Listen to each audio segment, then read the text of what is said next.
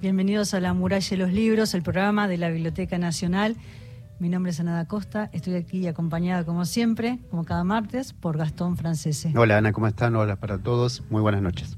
Saludamos a Cristian Blanco en la coordinación de aire y en la producción de La Muralla de los Libros, Marcelo Marín en la operación técnica, Agustín Camisa, hoy en la locución. ¿Cómo estás, Agustín? ¿Qué tal? Muy buenas tardes. Bueno, y el programa de hoy se lo queremos dedicar al Rafa, al Rafa Hernández. Espero que quedamos hoy atravesados por la angustia con Gastón. Eh, muchos recuerdos. Mira, eh, para mí es algo muy especial porque yo lo conozco al Rafa escuchándolo en el piso 93 cuando yo era muy joven y gracias a la radio tuve el privilegio de cruzármelo y trabajar con él y lo que me ha enseñado, lo que nos ha ayudado, siempre dispuesto a grabarnos los guiones que hacemos, algún especial las lecturas, vos lo pusiste en el Instagram hoy. Un amante de los libros, de la literatura, de la Biblioteca Nacional. Nos vino a ver, ¿te acordás cuando entrevistamos a Rita Segato? Es verdad. y siempre nos daba un consejo para mejorar la muralla. Y alguien que hinchaba mucho porque estemos en AM. ¿Te acordás que él hablaba? Ha, hablado con, las autoridades de la radio diciendo este programa es para, para M, este programa es para M. Un ser muy cariñoso, muy especial, mm. muy querido por todos, mm. porque eso hablábamos hace unos minutos en la puerta de la radio. Y todos los, todos quienes estamos haciendo ruido, pues estamos poniéndole el protector a los micrófonos, así que les pedimos disculpas. Eh, todos con un recuerdo por la figura que fue el Rafa, ¿no? Mm. No solamente en Radio Nacional, él estuvo en otras radios, hizo programas míticos. Era la voz institucional de Rock and Pop, después el tren fantasma, el, el homenaje al tren fantasma que era el rastrojero fantasma, nada. Que lo hizo muchos años. Paso, nada. Uno, no sé, uno siente el privilegio de haberse cruzado con alguien tan, tan buena gente. Y siempre le decíamos esto de, de pertenecer a la familia de la muralla de los libros. Mm y siempre grabando unos textos de escritores, porque él también lo hacía y a veces nos aconsejaba algunos mm, autores y hacíamos ahí un intercambio.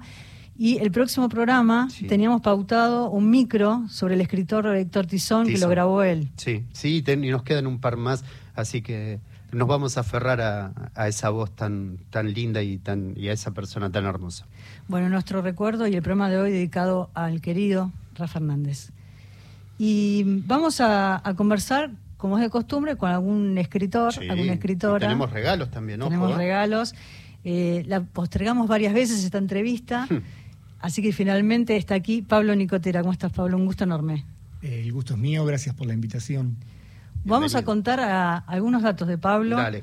Pablo nació en Quilmes, es investigador por el Instituto de Estudios Interdisciplinarios de América Latina, de la UBA, y docente de literatura participa del grupo de investigación, ¿sigues participando ahí? Sí. Eh, dirigido por la doctora Marcela Croce, que está acá con nosotros ah. también, nos está haciendo fotos, y publicó varios capítulos en las series Latinoamericanismo e Historia Comparada de las Literaturas Argentina y Brasileña. El abrazo maternal de los pasillos es su primera novela y es la novela que vamos a hablar hoy, eh, que la vamos a estar sorteando. Así es, quienes se comuniquen con nosotros al WhatsApp de la radio 1138707485 o al contestador automático 0810-222-0870 pueden participar en el sorteo de un ejemplar de El abrazo maternal de los pasillos de Pablo Nicotera. Y yo hoy quiero citar algunas de las frases, mm. porque el, el, abrazo maternal de los pasillos sucede, es una novela media tumbera, sucede en la cárcel y ahí quiero tomar algunas cosas para empezar a desentrañar esta historia de este personaje que dice, eh, me siento más seguro cuando se apaga la luz, y eso que es la peor hora, ¿no? estando en la cárcel. Dice, por eso acá no duerme nadie o dormimos con un ojo abierto. Esa, esa sensación, esa noción, esa, esa idea de la pérdida del tiempo, ¿no? Mm, qué bueno eso, está bueno. Que en otro momento dice, eh, también, también se volvió difusa la diferencia entre estar despierto o soñando. Siempre soy. ¿no? Me gusta como esa idea, esa, esa pérdida de noción del tiempo en la novela. Sí, eh, traté de trabajar un poco eso, fundamentalmente eh, desde, el, desde, el, punto de vista del personaje que está encerrado, ¿no? Como que la, sensación de pérdida del tiempo se da cuando el personaje está en el encierro. ¿sí? Cuando las, en las escenas o en las partes que cuenta cosas que está fuera de la, de la cárcel, tiene una noción bastante eh, precisa del tiempo y de lo que estaba pasando. Cuando está dentro, no sabe ni hace cuánto tiempo que está, y, o si pasan dos días, pasa tres días. O un año, ¿no? O un año, sí. Hace referencia a eso. Pasó un año y no, no, me di cuenta. Claro. Eh, y, como que se va acostumbrando a, a estar encerrado, justamente.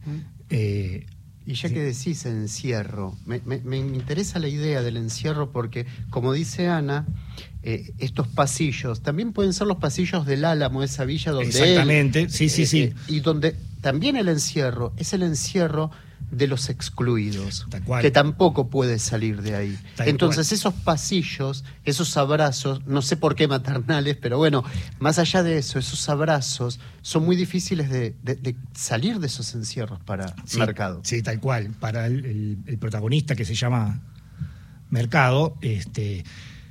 Sí, tiene eh, la, imposibilidad de salir de varios lugares, ¿no? En este caso, bueno, por supuesto, el, el más obvio que es el de la cárcel, pero sí, tampoco puede salir de la situación social en la que está, ¿no?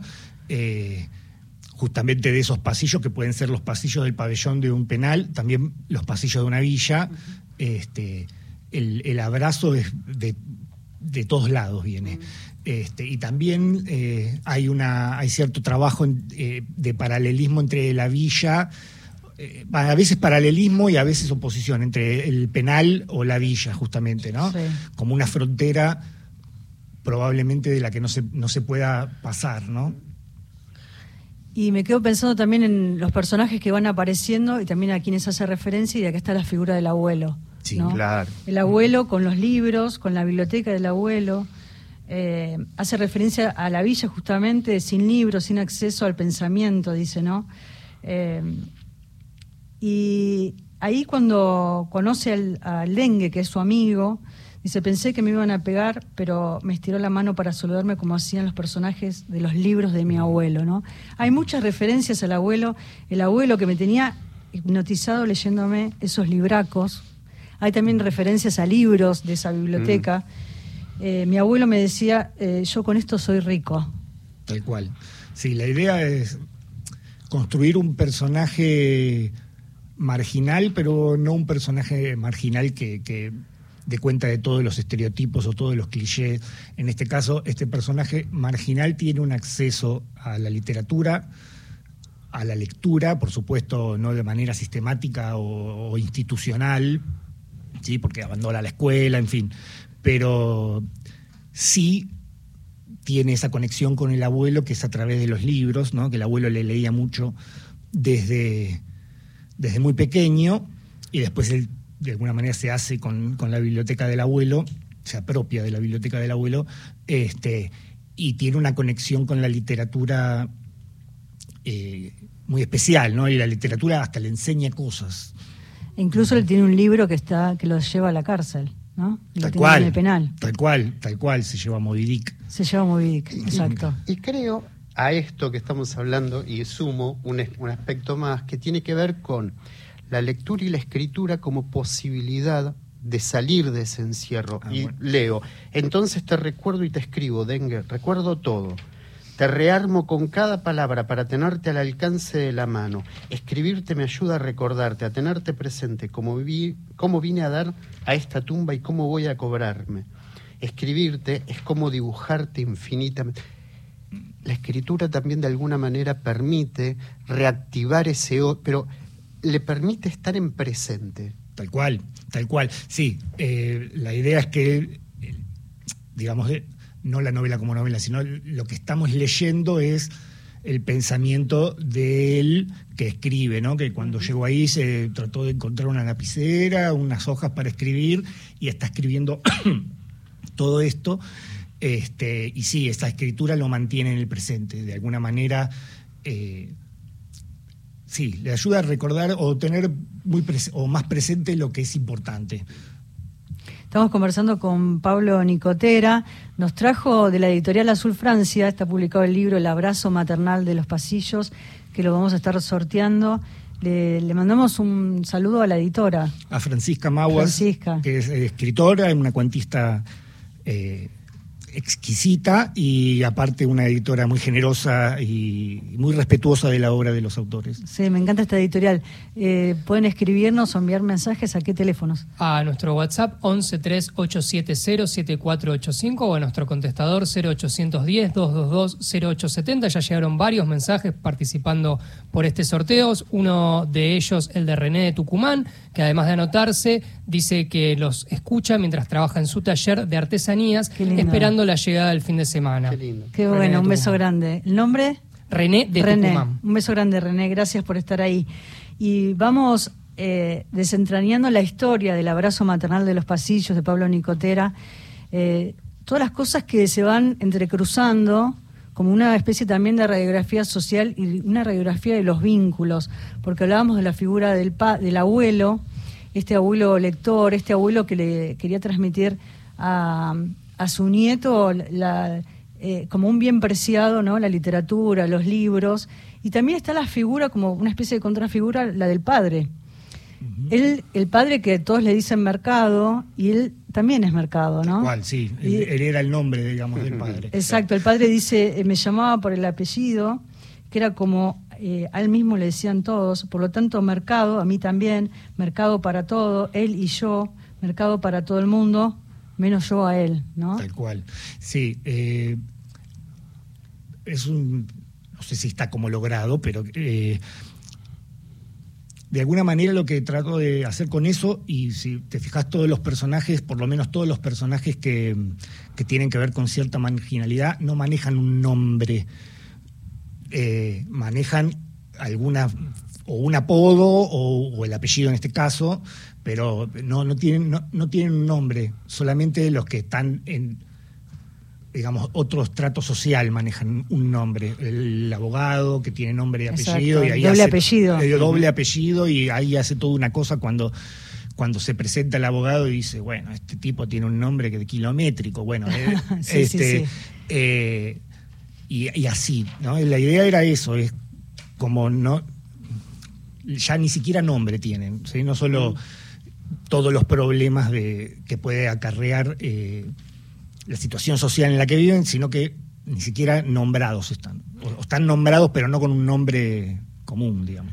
Hay algo que me parece que, que, mm, estamos hablando con Pablo Nicotera, el autor de El abrazo maternal de los pasillos. Hay algo que me interesa mucho de destacar y que tiene que ver con el trabajo que haces del lenguaje en el sentido recuperar eh, la lengua oral y de alguna manera la diferencia en la clase que se marca con el abogado. El abogado no llega a ese lenguaje. Son mundos distintos, son lenguajes distintos. De hecho, hasta le pide que venga con un traductor, algo más o Sí, menos, sí, ¿no? porque aparte, cada dos por tres el, el abogado lo interrumpe y le dice, ¿qué, qué- qué quiere decir dijiste? esto? ¿Qué quiere decir tal cosa, tal otra? Y él le tiene que explicar. Si hay de alguna manera le hace como de diccionario, este, y el abogado, viste, que lo va anotando en una libretita. Eh, sí, eh, el trabajo con el lenguaje fue bastante arduo. De hecho, eh, en una primera versión que tuvo la novela, estaba toda escrita así, toda completamente. Era muy difícil de leer, así que, así que tuve que, ya había escrito un- casi la mitad y la tuve que reescribir porque era muy, muy complicado Te de dejaste leer. llevar por los personajes. Sí, ahí. sí, sí. El narrador incluso hablaba así todo el tiempo. Sí. Y era, sí, la iban a poder leer cuatro personas que más o menos manejaran un poco el. Sí. El lenguaje tumbero. Tal cual, un poco el lenguaje turbero o el conurbano Claro, y ya claro. está, olvídate.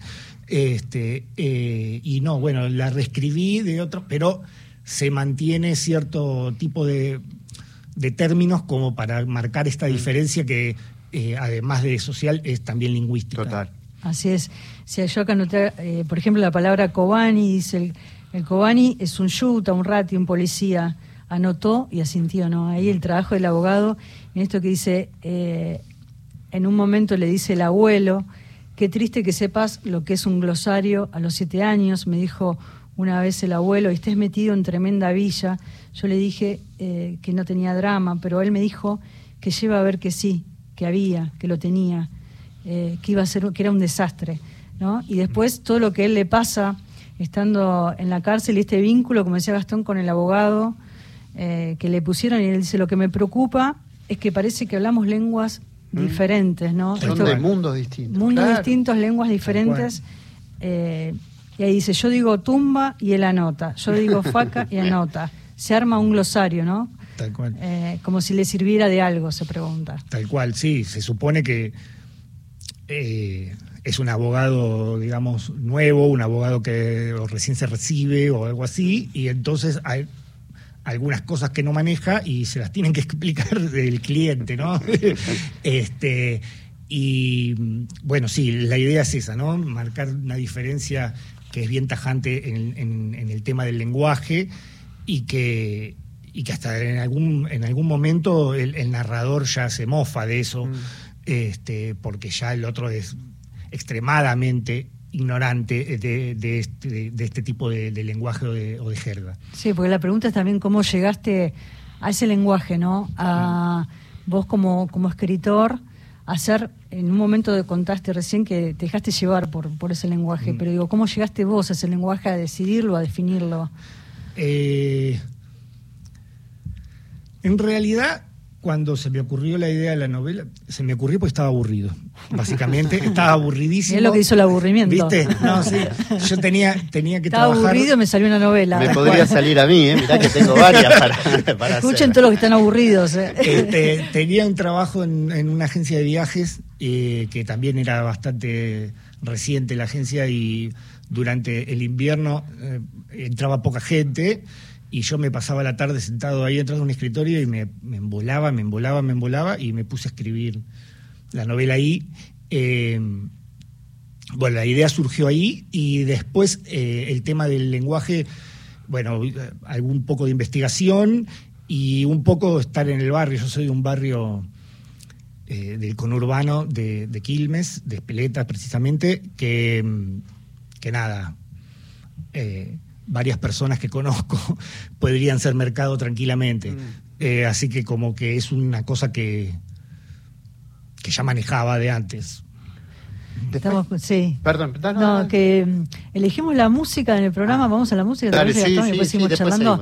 Eh, la música también pensando en, en la temática del libro, el libro que vamos a estar sorteando hoy, regalando Así a un es, oyente. eh, los que se comuniquen a nuestro WhatsApp 1138707485 y dejen sus tres últimos dígitos del DNI, van a estar participando por un ejemplar de El abrazo maternal de los pasillos de Pablo Nicotera, con quien estamos hablando. Vamos a la música enseguida, seguimos charlando con él. No me puedo ir, no puedo escapar, se me ven por los ojos la gana de salir. No me puedo ir, ya no salgo más,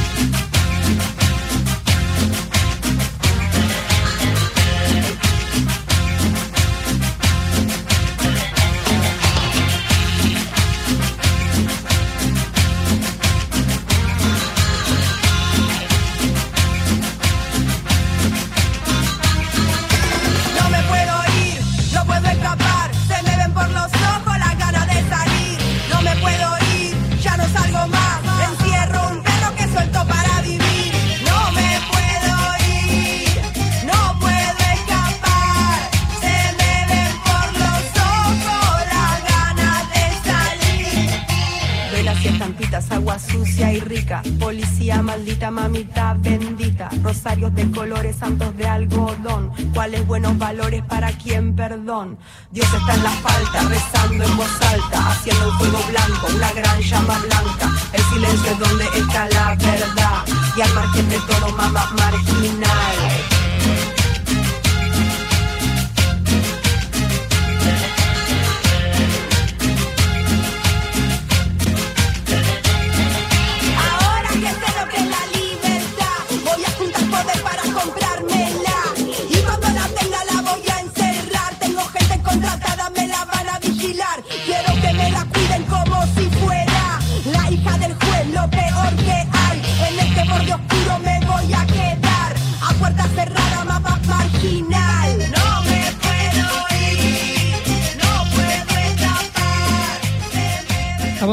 a Sara Eve, eh, compositora e intérprete de la canción El Marginal, que escribió para esa serie de Trasfondo Tumbero, por supuesto.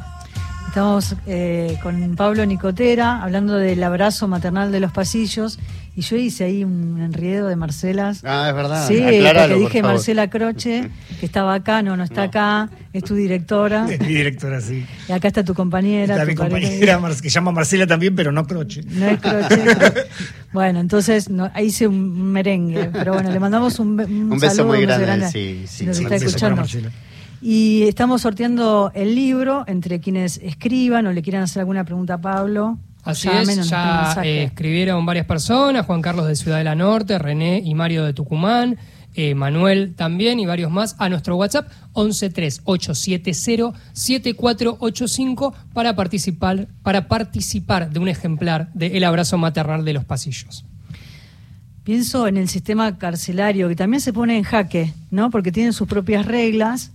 Y, y dice, la inminencia de la noche en cuyo oscuro manto protector se ocultan los puños y las facas con sed de sangre por la incompetencia del sistema en el otorgamiento de espacio carcelario, ¿no? También se pone ahí en juego un sistema carcelario donde tiene sus propios códigos, sus propias reglas, ¿no? Ahí está el panza, bueno, todos los personajes que van apareciendo Que van ese- llegando al ese- pabellón, de, mercado, sí. Sí. La idea era también hablar un poco de eso.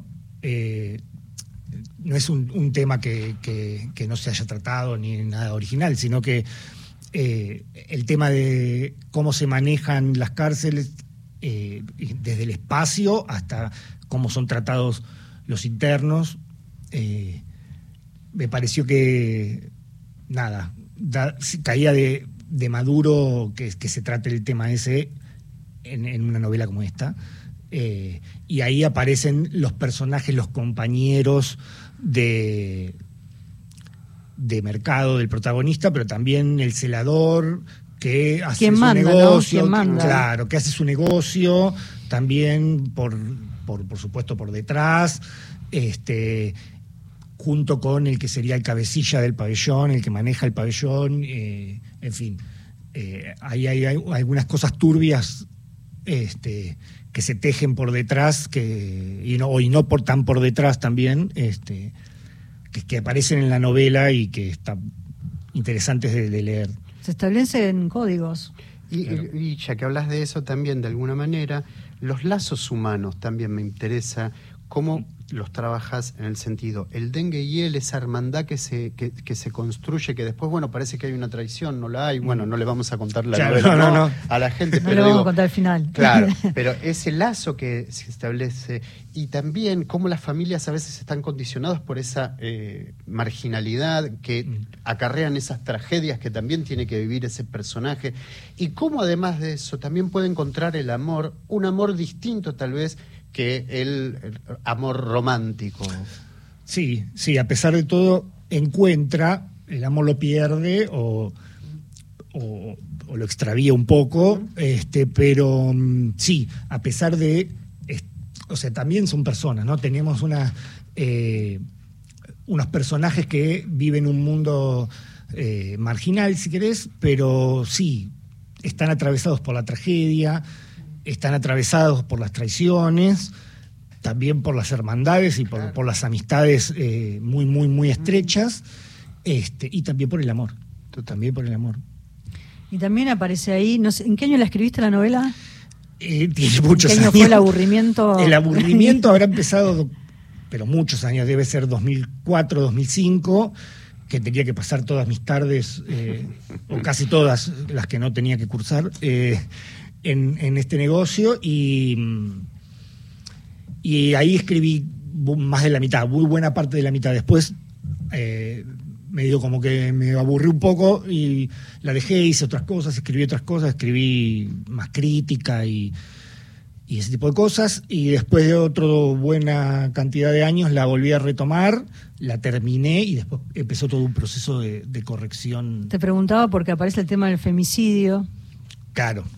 Y ahí aparece Chamorro, ¿no? Uno de los que violó y asesinó a las dos chicas en el Claro. descampado Avenida La Plata. Eso es un caso real, ¿eh? Sí, por es eso me caso- interesa, sí, sí. me interesa este Eh, cruce Eso es un caso real, pero que sucedió mucho, mucho antes de, de- de que yo escribiera la novela. Yo era chico cuando, cuando sucedió eh, cerca de mi barrio. Eh, hay muchas cosas en realidad de las que cuenta en realidad pasaron. Tal vez no exactamente así, con otros nombres y etcétera, etcétera, pero, eh, pero muchas de las cosas que se cuentan ahí pasaron. Es algo- una novela que se presta Sí. para tomar eh, Sí, elementos sí, de sí, la elementos de la realidad. sí, realidad, ¿no? tiene muchos elementos. En realidad, supongo que la, la ficción en general se construye un poco de esa manera, no necesariamente tomando siempre cosas de la realidad, pero algún tipo de vínculo eh, con, con sucesos. Creo que el escritor siempre escribe, un escritor escribe sobre lo que conoce. Entonces, eh, Si les parece, vamos a, a las noticias y después seguimos conversando con Pablo Nicotera sobre el abrazo maternal de los pasillos y todas las tramas que uno que van apareciendo a través de la novela. Así que volvemos. Vamos. Queridos amigos, lo estoy escuchando. Quiero agradecerles que hoy llegó el, el- el libro que me gané, Diario del Malón de la Paz. Y mi nombre es Mirta Ponce, soy de Rosario. Y bueno, cuando lo lea les voy a avisar. Gracias, muchísimas gracias. Qué Me encanta cuando los oyentes nos, nos hacen eh, el, el aviso ¿no? de la llegada del libro a su lugar. Me Aviso encanta. de remitencia. Ah, sí, me encanta. Un beso grande. Espero que te guste. Y hoy estamos sorteando. Estamos sorteando un ejemplar de El abrazo maternal de los pasillos de Pablo Nicotera. Ya se comunicó mucha gente a nuestro WhatsApp 1138707485, pero quedan unos minutos más para seguir participando de este sorteo, como hizo Eugenia de Temperley, Mariela de Capital, Matilde de San Andrés, Beatriz de Palermo y tantos más que ya se anotaron en este sorteo. Tenemos algunas actividades de la Biblioteca Nacional. Tenemos con el nombre de devociones o canonizaciones populares, los pueblos insisten en constituir momentos fundamentales de su vida. Esta muestra, llamada Devociones Populares Argentinas, hace énfasis en aquellas devociones que sobrepasan al culto canónico y también da lugar a las que ocupan un sitio en el panteón oficial y revisten un carácter masivo ineludible. Este recorrido está a cargo de los curadores María Redondo y Emiliano Ruiz Díaz. El punto de encuentro es en la planta baja de la Biblioteca Nacional este jueves a las 18 horas y se puede visitar hasta el 27 de agosto en la sala Leopoldo Marechal de la Biblioteca de lunes a viernes de 9 a 21 y sábados y domingos de 12 a 19, todas con entrada libre y gratuita. Yo tengo restituciones, ya que hablábamos del Malón de la Paz. Sí. Ciclo de charla organizados por el Centro de Estudios sobre Pueblos Originarios de la Biblioteca Nacional, vinculado con las problemáticas actuales que atraviesan a las comunidades indígenas desde sus reivindicaciones, luchas y reclamos. El viernes 2 de junio, 18.30, en la sala Augusto Raúl Cortázar de la Biblioteca Nacional, restitución de tierras. Participan Orlando Carriqueo y Jorge Angulo, ¿eh? Consejo de Pueblos Originarios Yancamaki. Bueno, entrada libre y gratuita.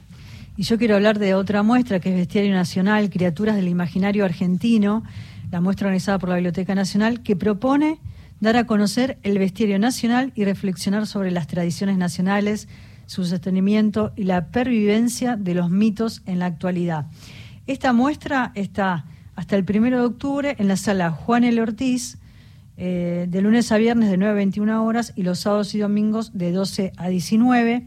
Y se va a hacer una charla el próximo sábado 3 de junio a las 16.30 en el Auditorio Borges. Bestias enmarcadas, seres mitológicos en la historieta, en la Ah. historieta argentina. Va a ser un encuentro entre guionistas y dibujantes de historietas en el marco de esta muestra. Y va a estar eh, Juan Sasturain, Leo Figueroa, Rafael Cursi, Lautaro Fisman, Enrique Alcatena y Tomás Coyola y moderan José María Gutiérrez y Judith Gociol. También está Poesía en Performance. Este ciclo es en el marco del Coliseo de la Poesía, Aventuras del Verso Argentino, organizado por la Biblioteca Nacional, con la coordinación de Roxana Artal y Guillermo Saavedra. Se va a presentar la compositora, pianista y cantante Carmen Valiero, y ofrece su creación Centésimas del Alma para piano y voz, inspirada en la obra homónima de la compositora y cantante chilena Violeta Parra. Esto va a ser mañana a las 18.30 en el auditorio David Viñas del Museo del Libro y la Lengua, situado en Avenida Las Heras 2555 de la capital, con entrada libre y gratuita. Si se perdieron algo, no llegaron a anotar, entran a la página web de la biblioteca www.bn.gov.ar. Ahí están todos los eventos, las actividades y pueden hacer ahí un repaso. Mientras nosotros leíamos todo esto, les contábamos a los oyentes las actividades de la Biblia, Pablo eligió un fragmento del abrazo maternal de los pasillos para compartir con los oyentes. No sé qué elegiste, a ver. Está cerca ahí del final, veo. Sí, sí, es, es un poco bastante ya adelantada la novela. Dice así, oscuridad nada más que oscuridad. Los ojos abiertos, todo nublado, todo ensombrecido, todo negro. Solamente puedes tirarte en el piso y dejar caer la cabeza sobre la pared, sentir el frío del cemento en tu mejilla. La aspereza del reboque mal terminado y descascarándose por la humedad te muestra que ese es el final. Hasta ahí llega el espacio. En este cuadradito de unos 50 por unos 50 no hay lugar ni para estirar las piernas. Y nada, nada de luz. Solo cuando se abre esa ventanita de mierda en la puerta metálica por donde te hacen llegar un plato de comida dos veces al día, entra un haz brillante que te apuñala los ojos. La única forma de estirar las piernas es quedándote de pie, pero se parece a estar parado en medio de la nada. Entonces en vez de pararte te quedas acurrucado, como cubriéndote del frío, temblando. Cuando te duele todo te pones de pie, entumecido. Un paso adelante y basta. Un paso atrás y basta los brazos extendidos y la pared inquebrantable que te detiene. La oscuridad no es tan grave. La penumbra es una parte de vos cuando estás en esto, y las tinieblas ennegrecidas del pozo se vuelven amigables en poco tiempo, una vez que se cierra la puerta y todo queda en silencio. Lo que hiere entonces es la luz, no la noche perpetua. Las manos vacías y la cabeza llena de recuerdos que revolotean desbandados como un enjambre de abejas zumbándote en el oído mezclándose con ese estruendo de escopeta que no me deja en paz. Y vos, dengue, vos que sos mi pesadilla recurrente, mi recuerdo constante. Éramos amigos, dengue, y la puta madre que te parió. No podés ser tan gato, no podés ser tan buchón. Todo para zafar el culo y no venir a dar, a dar acá. Pero te voy a encontrar, quédate piola que te voy a encontrar y las cosas van a quedar bien claras. En esa oscuridad del espacio, el vacío entre astros, un día o noche, no sé qué mierda habrá sido, apareció mi abuelo, así, con silla vieja y todo. Me miraba, fumaba y se cagaba de risa, sin esos dientes que decía que prefería ausentes antes que pagar por ellos y tener que resistirse a comprar libros en un mundo, el nuestro, la villa, sin libros, sin acceso al pensamiento, a la trampa dominante, como le decía. Se me habrá cagado de risa como cuatro horas seguidas, o dos días, ya ni sé. El tema es que en algún momento le falté el respeto. Le habré dicho, ¿de qué te reís la concha de tu madre? Y ahí paró. Ahí se quedó serio y fumó como disfrutando de la negrura, disfrutando de lo que yo odiaba a rabiar. ¿No ves que eso es un gil? me dijo. ¿No ves que no aprendiste nada? ¿Para qué te leí todo eso? ¿Para qué conversamos? ¿No viste la trama en todo esto? El cuento detrás del cuento, como te dije mil veces. Pensé que eras diferente. Pensé que ibas a olfatear mejor. Y se fue. Y yo, aunque dejé de putearlo al dengue, me quedé pensando en qué mierda me habrá querido decir. Me encanta esa parte, el cuento detrás del cuento, ese, vínculo con ese abuelo. Es Pablo Nicotera que nos lee un fragmento de la novela El abrazo maternal de los pasillos. Y hablando de maternal, que se preguntaba Gastón al principio, me pregunto por ese vínculo con, con la madre, y, esa madre también que es discriminada, ¿no? Porque eh, en los diferentes trabajos por vivir en la villa, también él es discriminado, marcado por trabajar cuando trabaja con el panadero, ¿no? Y, ocurre un robo ahí en la panadería y lo culpan a él. Eh, hay una frase que es muy impactante que dice, el hambre se comió a sí mismo en casa. Y aparece también eh, su hermana, su hermanita menor, ¿no? Eh, el abuso a su hermanita, eh, por parte de un nuevo compañero que tiene su madre Claro. y todo lo que pasa en la villa también cuando él descubre eh, que su, su madre ejerce la prostitución. Sí, varias cosas. Primero, sí, el, el estigma, digamos, de, de ser villero se, se lleva todo el tiempo, ¿no? Y lo llevan todos.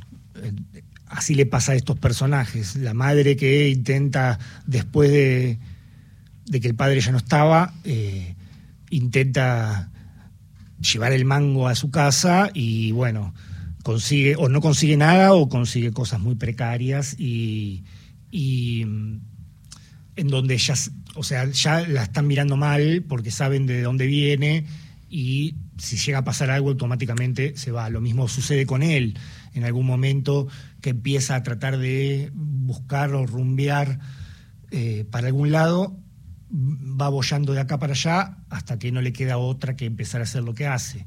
Y la madre, bueno, también. Pero sí, el vínculo con la madre al principio se empieza a romper de a poco hasta que se termina de romper, ¿no? Después que la madre... Después no la ve. pues, Después no la ve nunca más. más. No la ve nunca más. Y lo del padre también, ¿no? Ahí también hay otra tragedia. Sí, la verdad que es un personaje que tiene la vida atravesada por distintas tragedias, todas juntas, todas a él. Este, de alguna manera, lo que lo es como un camino hacia, hacia donde está, ¿no? Está, está, eh, una detrás de otra hasta que llega hasta donde llega. Pero ahí el, el narrador no juzga, no hay un juzgamiento de los No, no. personajes.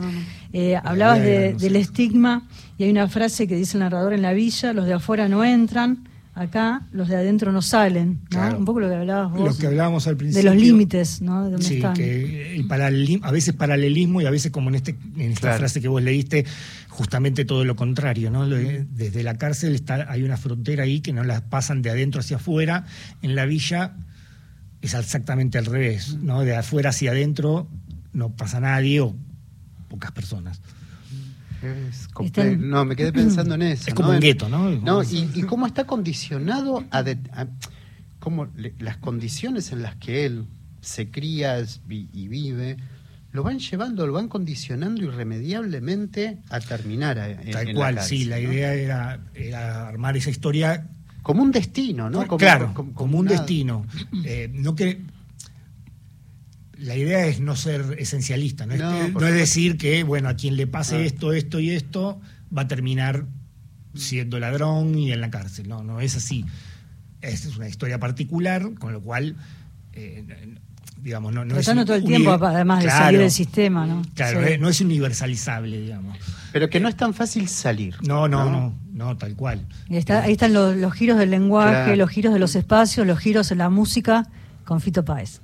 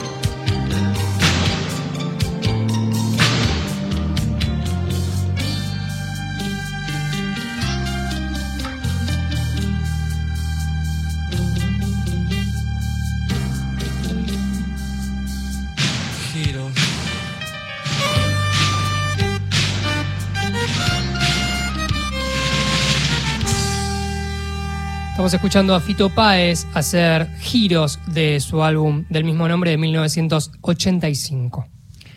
Últimos minutos de la muralla de los libros y vamos a comentarles algunas actividades más. ¿Vas vos primero? ¿Cómo no?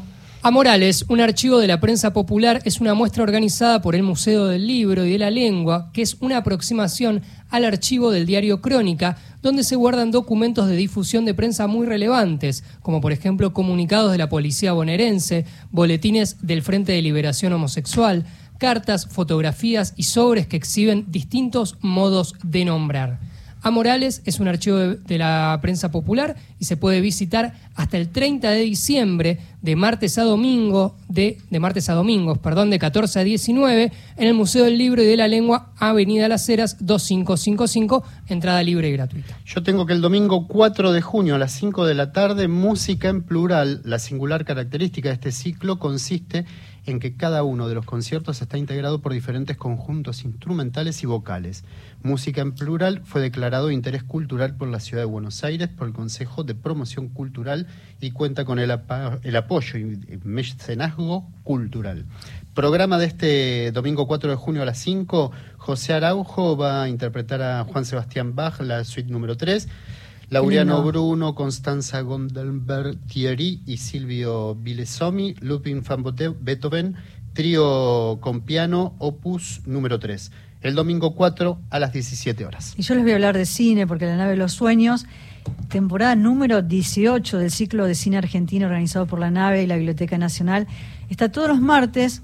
Nunca puede venir en vivo eh, Gabriel Patrono porque estamos a la misma hora, a las 18.30 en el claro. Auditorio Borges pero les adelanto, el próximo martes se va a proyectar en la biblioteca, es un clásico ya, todos los martes, 18.30 horas, Auditorio Borges, Telma, el cine y el soldado, de Brenda Taubín.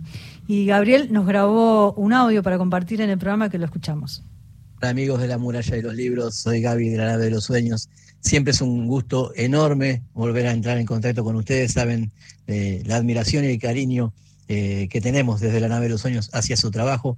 Y quería invitarlos especialmente a nuestro ciclo que seguimos realizando los días martes en el Auditorio Borges de la Biblioteca Nacional a las seis y media de la tarde con entrada libre y gratuita, dedicado siempre a la difusión, a la divulgación de lo que es el nuevo cine argentino, las nuevas formas de expresión del cine argentino, el cine documental, el cortometraje, todo lo nuevo que va surgiendo. Especialmente quería invitarlos a la función del martes 6 de junio, donde vamos a pasar el celebrado documental Telma, el cine y el soldado de Brenda Taubín.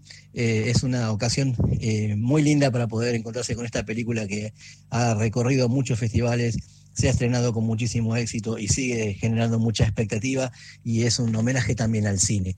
Y luego el martes 13 de junio una función muy especial que se llama Borges 100 años de fervor, que está organizada junto con el escritor, eh, guionista y director Fabio Scaturcio, que realizó el libro Borges, Senderos que se difurcan, y el documental Borges en porteño. Es decir, va a ser una fecha muy importante dedicada, digamos, a la obra de este gran maestro Borges desde el punto de vista del audiovisual y también desde el punto de vista de las letras, con invitados especiales, con proyecciones, eh, con sorpresas. Como siempre, los, eh, los días martes a las seis y media de la tarde en el Auditorio Borges, los esperamos, la nave de los sueños junto a la Biblioteca Nacional, en esta temporada número 28 de este ciclo de cine argentino que realizamos en conjunto. Muchas gracias, un abrazo y esperamos verlos por allí. Ah, 28 dijo, 28, sí, 18, ah. sí. Temporada, y hablaba de Borges, y se cumplen 100 años de fervor de Buenos Aires, la Feria del Libro hizo un homenaje también a Borges ahí. Elijan, se van al cine y después pueden escuchar la muralla, se ¿eh? bajan el link desde la página de la radio.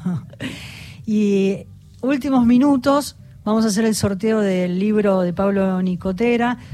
Para quienes quieran comprar el libro, ¿dónde lo, lo- se puede conseguir, Pablo? Eh, se puede conseguir mandando DM a eh, Azul Francia Editorial en- por Instagram. Eh, también quedan algunas librerías que me las anoté porque no me acordaba No, todas. está bien, hiciste bien, ayuda a memoria. La Casa Azul en Tandil, Sí. Eterna Cadencia y la COP acá en Buenos Aires, Mercadito de Historias en Las Flores y eh, Los Preferidos eh, tras la Sierra Córdoba. Y te pueden seguir a vos en Y me tu pueden Instagram. seguir a mí, pablo.nicotera en Instagram y sí, de ahí sí, si no saben dónde conseguirlo, yo medio que les puedo indicar un poco. Buenísimo. Bárbaro. ¿Y ya está el sorteo, Agustín? Así es, eh, se comunicaron de distintos puntos del país, más cercanos, más lejanos, de Tucumán, de Temperley, de Palermo, de San Andrés, pero el ganador es Pablo de Neuquén, así que ahí en un rato Cristian se va a estar comunicando con vos para hacerte llegar tu ejemplar del libro El abrazo maternal de los pasillos. Bueno, se va- después esperemos el, el mensaje, que nos manden Oh, un mensaje, mínimo. nos llamen y nos cuenten. Destino federal, Sí, pero Pablo. mínimo. Tienen que avisar.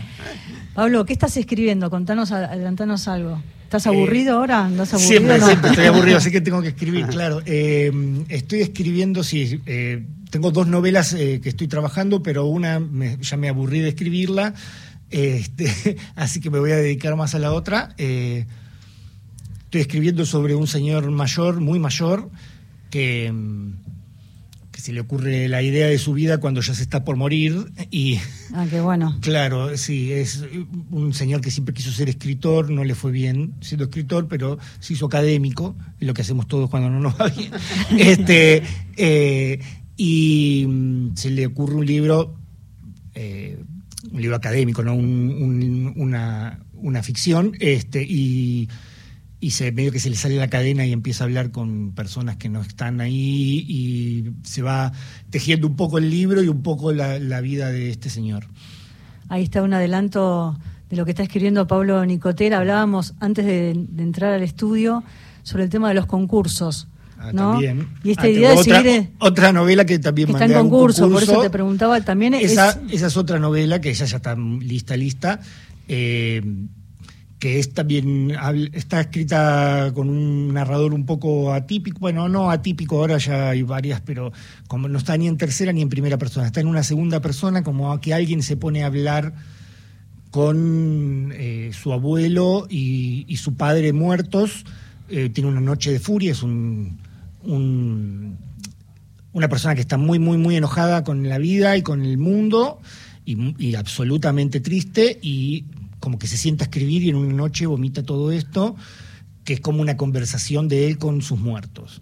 Y van a recordar, se, se- se entretejen muchas cosas. ¿eh? Trato de hablar de historia argentina, historia política argentina y literatura y un poco de eso. Que bueno, ahí estaremos leyéndolo cuando salga la próxima novela y te decía la importancia de los concursos porque muchos escritores ¿no? Eh, han participado y me parece que es un buen estímulo. Me parece que también eh, hayan cambiado las reglas de juego. no Hablamos esto que habías participado del concurso de Ralde y tuviste que mandar la novela. Eh, es una cosa muy... Ahora ya este año no fue así. Eh, pero sí, mandar, había, hasta el año pasado había que mandar un ejemplar impreso y era Mucha plata. Sí, mucha sí, plata. sí. Mandar Sí, eh, a, a la a Central en Barcelona era complicado. Me Este, hace acordar la, la anécdota de, de ¿De quién? García Márquez, que cuando tenían que mandar a, Ah, la, a Ah, se la mandó en dos partes. tuvo que Tal cual, sí, porque pesaba mucho, no tenía soledad. guita. Sí, sí, esa la escuché también. Eso, ¿eh? Igual se justifica en aquella época. Sí. Acá no sé para qué quieren un ejemplar impreso, se lo pueden mandar por mail Sí. y ya está. Eh, pero bueno. Hablamos ¿Puedo de la- hacer un de- agradecimiento, me Sí. permitís? A la gente de Prometeo que nos mandó los libros de, De Rita Rita, Segato. Segato. que pronto vamos a tener algunas novedades con ella, y a Natalia Cito, que también nos envió su novela. Sí, y también a la gente que nos. A, a ver, Cristian, si nos ayudás, que nos mandó el libro de, de Mauricio Cartún, que también lo vamos a entrevistar dentro de muy Random poco. House. Sí, Random a Random. Bueno, a todos ellos, y, y en nombre de todos ellos, la figura de Luis Chitarroni como el gran editor que nos ha dejado y que también vamos a Vamos preparar un programa sí. homenaje. Llegamos al final del programa. Pablo, qué gusto, qué alegría Gracias por El gusto es mío y muchas gracias a ustedes por la invitación, la pasé muy bien. Gracias. Qué bueno. Bueno, qué lindo que le hayas pasado lindo. Y nos despedimos hasta el próximo martes. El libro se va para Neuquén. Muchísimas gracias a todos por la compañía, por estar del otro lado. Que tengan muy, pero muy buena semana. Chao.